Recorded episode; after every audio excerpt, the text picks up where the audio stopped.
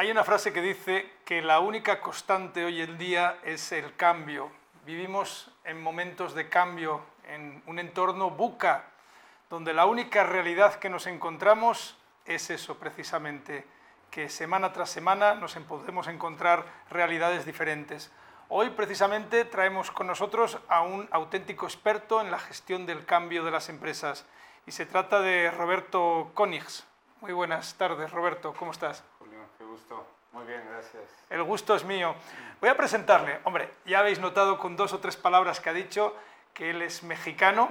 Yo soy mexicano también de corazón, así que me siento muy identificado contigo. Eh, Roberto eh, es una persona con una experiencia de más de 30 años como empresario, como ejecutivo, creando, dirigiendo, transformando y vendiendo empresas, siempre en la primera línea. Es ingeniero industrial, experto, como comentaba antes, en la gestión del cambio, en transformación empresarial. Ha trabajado como CEO, como country manager en numerosas empresas y desde hace ocho años trabaja en Prosti, una empresa referente mundial en temas de gestión del cambio y actualmente es vicepresidente de Iberia, residente aquí en España. Trabaja sobre todo, y así se define, ayudando a las compañías a tener éxito en sus iniciativas y proyectos de cambio. Roberto, ¿me he dejado algo en tu currículum? No, no, muchas gracias. Lo, he tratado de simplificar al máximo, porque si no, no sé, tendríamos todo el programa para explicar quién eres. Correcto. Voy a empezar con una pregunta. ¿Qué dos o tres cosas consideras más relevantes de todo lo que has aprendido en estos años, acompañando, como decía antes, en la transformación de personas y organizaciones? ¿Qué es aquello más relevante que podrías compartir con nosotros ahora mismo? Eh, yo creo que son dos, dos temas, eh, Julio. El primero es que realmente en la vorágine de estos cambios que describías, las empresas ponen atención en todo menos en las personas. Hmm. Y entonces asumen que el cambio en las personas se va a dar porque se va a dar. Y, y justo eso nos lleva al segundo tema, que la, la unidad de cambio humana es el individuo, es la persona. Y el éxito de un cambio organizacional en realidad es la suma de estos cambios individuales.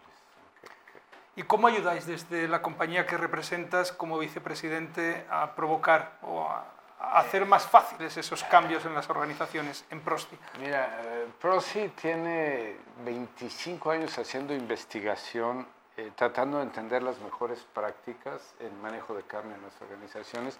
Y la verdad es que en esos 25 años hemos hablado con miles de empresas en todo el mundo, entendiendo qué hacen cuando viven un cambio y cómo lo manejan. Y, este, y de eso nos ha llevado a aprender muchas cosas, lo cual hemos convertido en metodología, herramientas que ponemos al alcance de, de nuestros clientes. ¿no? Y, y, lo que hacemos es ayudarlos a entender que cualquier iniciativa de cambio tiene una dimensión técnica y una dimensión humana. ¿no? Y por técnica no me refiero a tecnológica. Una fusión, la empresa resultante de esa fusión es la solución técnica. ¿no? Un cambio de procesos, un cambio cultural, ¿no? ahora muy de moda en las organizaciones. Todos ellos son cambios técnicos, pero también requieren una dimensión humana, entender que las personas se comportan de una manera y como resultado de ese cambio requieren comportarse de una manera diferente. Eh, entonces hay que apoyarlos ¿no? en ese proceso. De, Uy, si me permites, Pedro, eh, pero las personas eh, somos capaces de cambiar. sí, sí, pero fíjate, entrando un poco en esa dimensión, es muy interesante porque nuestra naturaleza está diseñada para preservar la especie, ¿no? es, es, como operamos, si tú lo sabes bien. Y hay, hay varios elementos curiosos en ello. ¿no? Uno de ellos es nuestra tendencia a acumular energía, porque no sabemos si vamos a pasar después dos semanas sin comer, entonces guardamos energía. ¿no? Y en un mundo donde abunda tanto la, la comida, pues tendemos a pasarnos de peso. Y, y, lo segundo es que somos una, una máquina programada para la eficiencia. ¿no? Entonces, lo que hacemos repetidamente se vuelve un hábito, pero los hábitos van y se depositan en otra parte de nuestro cerebro que es mucho más eficiente para operar. Entonces ya los hábitos los hacemos casi inconscientemente con muy poco consumo de energía. El problema es que cuando llevamos a alguien a salir de ese hábito, y, hacer algo nuevo, lo obligamos a tener que echar mano de esa, esa parte de, donde estaba guardado, digamos, su hábito, exactamente, traerlo a la conciencia y de ahí trabajar el cambio y eso consume mucha energía, lo cual va en contra de nuestra naturaleza que busca preservar la energía.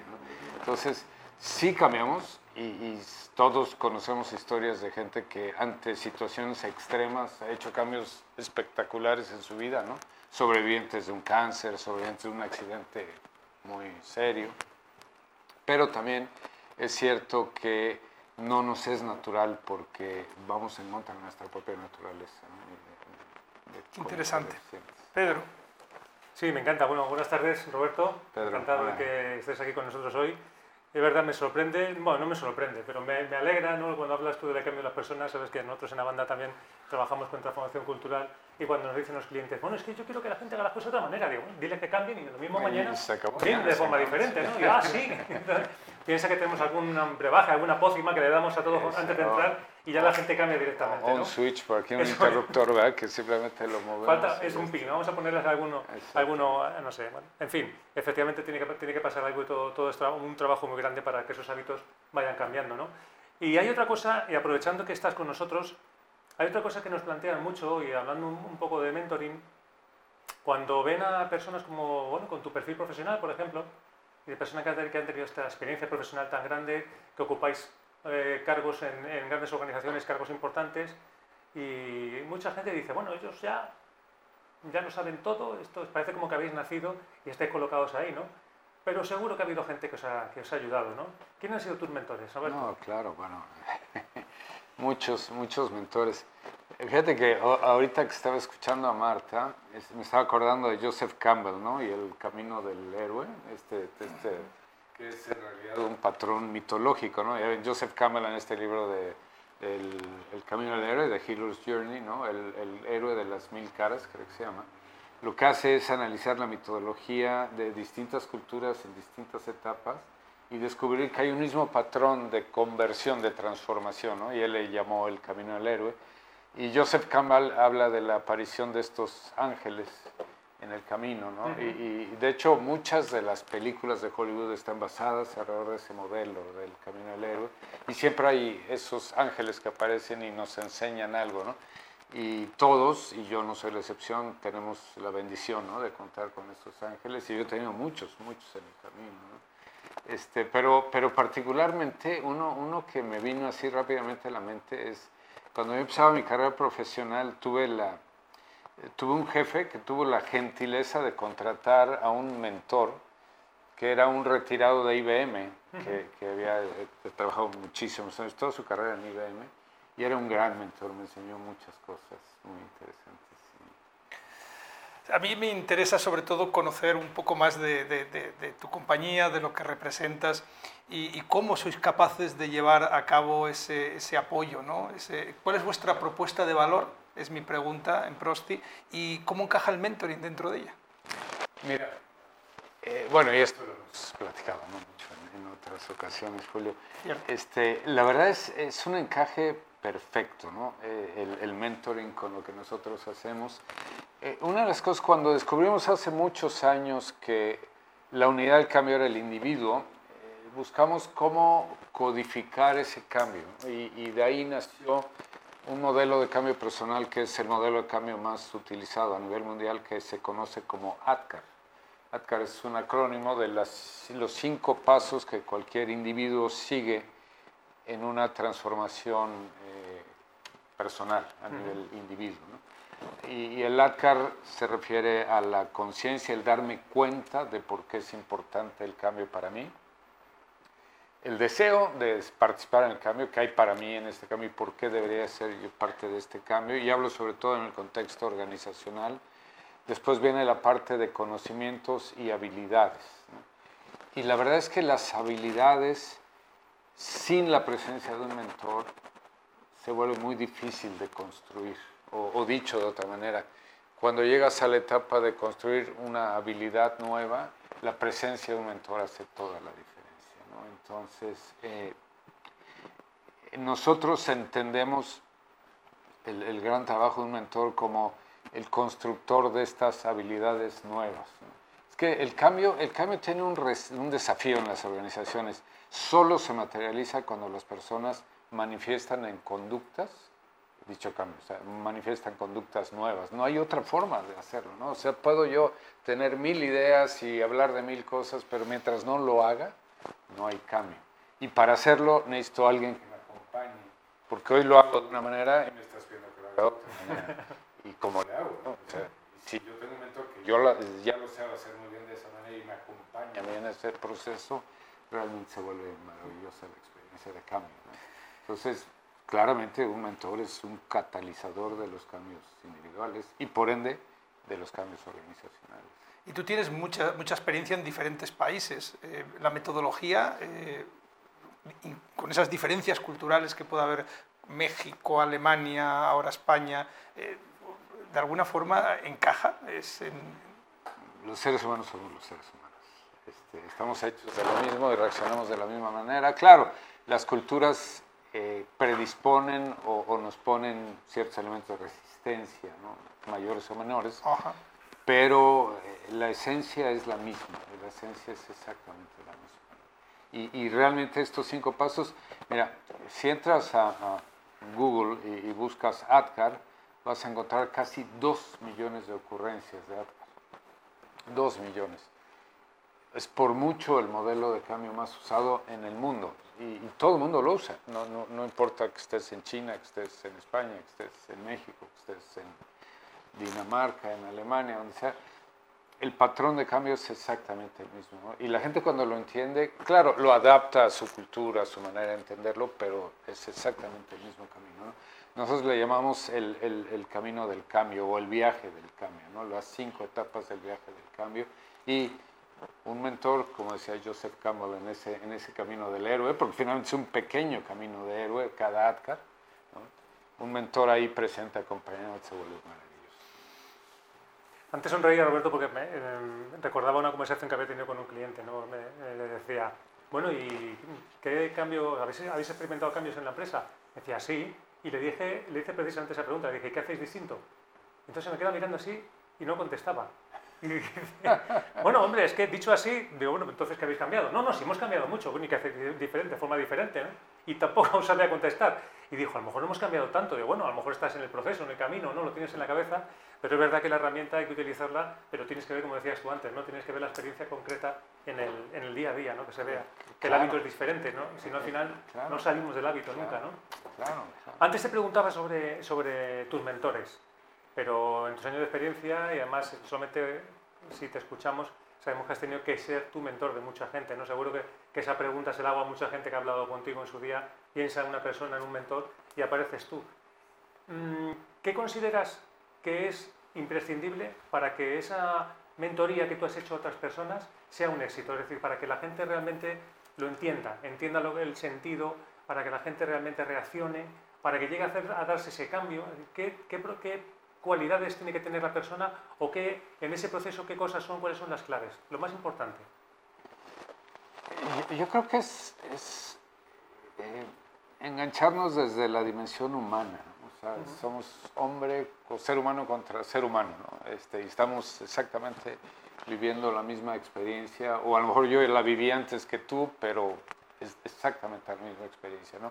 Tú la vas a vivir diferente que yo porque tienes una historia personal diferente, pero es la misma, la misma experiencia. Entonces, bueno, ya eh, lo mencionábamos antes, ¿no? Evidentemente, escuchar, empatizar, ¿no? Este, eh, realmente sí tener esa capacidad de ponerse en los zapatos del otro y, entender cómo está viviendo la experiencia y desde ahí eh, poder contextualizar la ayuda, ¿no? Para que sea una ayuda no de libro de texto, sino de libro de texto personalizado para lo que tú estás viviendo en ese momento. Eso yo creo que es, es, muy interesante. Nosotros trabajamos mucho con líderes, porque los líderes en este mundo Buca Plus, exponencial, eh, los líderes juegan un rol fundamental y, y, no se dan cuenta, no se dan cuenta. O sea, yo he vivido experiencias donde un líder dice, ahí les encargo el cambio, yo me voy a jugar golf y espero que cuando regrese en la tarde... esto Cambia para todos cuando llegue, que estén todos... Hoy que llegue en la tarde, esto tiene que estar ya totalmente transformado, ¿no? Y él va a jugar golf. Sin darse cuenta que el mensaje que envía es, bueno, si este hombre se va a jugar golf es porque el cambio no debe ser tan importante. Entonces, si él no lo hace, ¿por qué, no, por qué lo he de hacer yo? Entonces, eh, trabajar con ellos en, tomar conciencia. Yo, yo, recuerdo, ahorita me vino a la mente, es, interesante. Yo tuve un jefe y en la empresa donde estaba habíamos lanzado un programa de, experiencia de cliente. Y teníamos una tienda, era una empresa de, móviles, y teníamos una tienda donde vendíamos los, los dispositivos móviles. Y había problemas de espacio porque esa tienda era donde estaba la oficina corporativa y los ejecutivos nos estacionábamos en el único lugar que había, que era donde llegaban los clientes, y ya no había espacio suficiente para los clientes.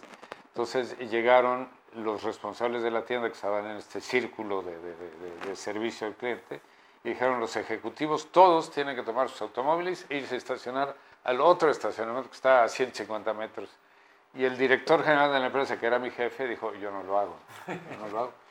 Y tuvimos que llevarlo a desayunar y explicarle que si él no se volvía el ejemplo de lo que queríamos ver, eso no iba a funcionar. Entonces, eso es muy común. Y este, entonces yo creo que, que, hay que hay que trabajar desde lo que cada persona vive, ¿no? Y también, bueno, hay temas de egos y de experiencias y, tratar de contextualizar ese trabajo. La escucha, la escucha. Siempre lo escucha, Julio. Bueno, pues eh, vamos, a, vamos a ir cerrando esta entrevista. Roberto Conings es vicepresidente de Prosti para, para Iberia. Eh, pues un auténtico repositorio de experiencias, 30 años en el mundo empresarial viviendo pues, eh, cambios permanentemente, compras, adquisiciones, transformando.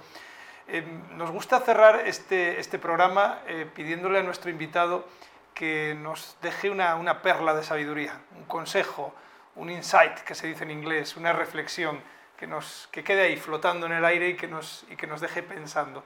Algo que repites muchas veces, alguna frase. Fíjate que eh, ahorita estamos eh, trabajando en un segundo libro de ATCA, donde estamos recopilando experiencias tanto personales como organizacionales de, de, lo que la gente ha vivido transitando por ese camino de ATCAR. ¿no?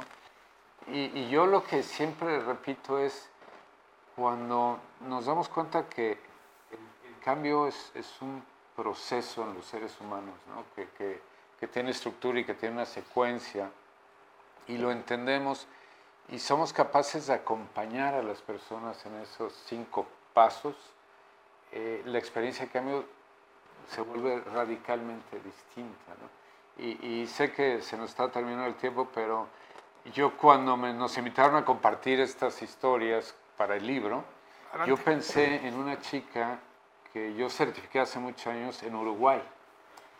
Y ella, digo, y esto no es como para ilustrar lo que pasa cuando la gente no entiende, ¿no? Ella estuvo en una clase, le explicamos ADCAR y ella salió, terminó ese día y llegó a la mañana siguiente y dijo, tengo que platicarles algo, tengo que platicarles algo. Entonces ya nos comentó que cuando ella escuchó esto de ADCAR, pensó en su hijo, un hijo de 8 años, con el que sufría mucho porque el hijo tenía el hábito de comer exclusivamente pasta con catsup. Esa era su dieta. Y, entonces la idea de comer algo más nutritivo y proteínas y todo no le iba al niño por ningún lado. ¿no? Entonces, ella cuando entendió que había que crear conciencia y después deseo y luego darle los conocimientos, ideó una estrategia basada en lo que a su hijo le motivaba en esa etapa, 8 años, que eran los superhéroes. Entonces llegó y le dijo, le platicó toda una historia del hijo de los superhéroes y que por qué tenían la musculatura que tenían, y es que porque se alimentaban bien, y es que había alimentos que contribuían y no, y le di un poco de conocimiento y deseo, y el hijo accedió a, cenar un poco mejor. Eh, y tomó algo de brócoli, ella le llama la historia del brócoli, algo de brócoli y proteína, poco de carne.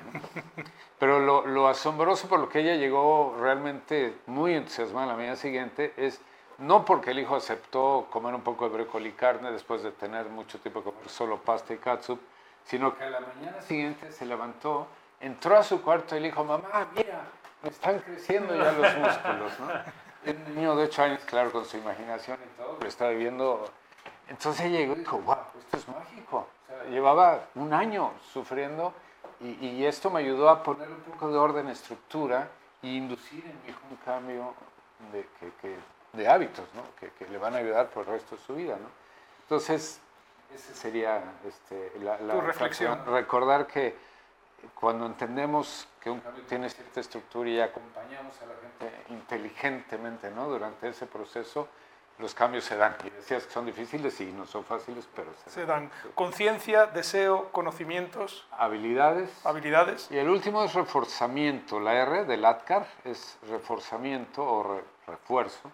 Porque simplemente recordarnos que al ser animales de hábitos tendemos a regresar a lo que hacemos siempre, lo familiar. Entonces tenemos que encontrar una estrategia de reforzar, de dar, por ejemplo, en el caso de esta historia, este niño, pues la mamá tenía claro que tiene que llegar y reconocerle y darle premios y llevarlo a jugar o a comprar algo o lo que sea, para reforzar esa nueva conducta aprendida. Bueno, pues son esos cinco pasos de la mano de Prosti, una multinacional este, que ayuda a las compañías a gestionar el cambio y con Roberto Konings, eh, eh una, una persona con muchísima experiencia. Pedro, cerramos la entrevista. Sí, sí, una súper interesante. Muchísimas gracias, Roberto. La verdad que a mí me ha encantado escucharte hablar de cambio y ver de que, tenemos claro que el cambio no es automático, pero se puede lograr, ¿no? Sí, sí, Fenomenal. Muchísimas gracias, Roberto. Pedro, Julio, un gusto. gracias.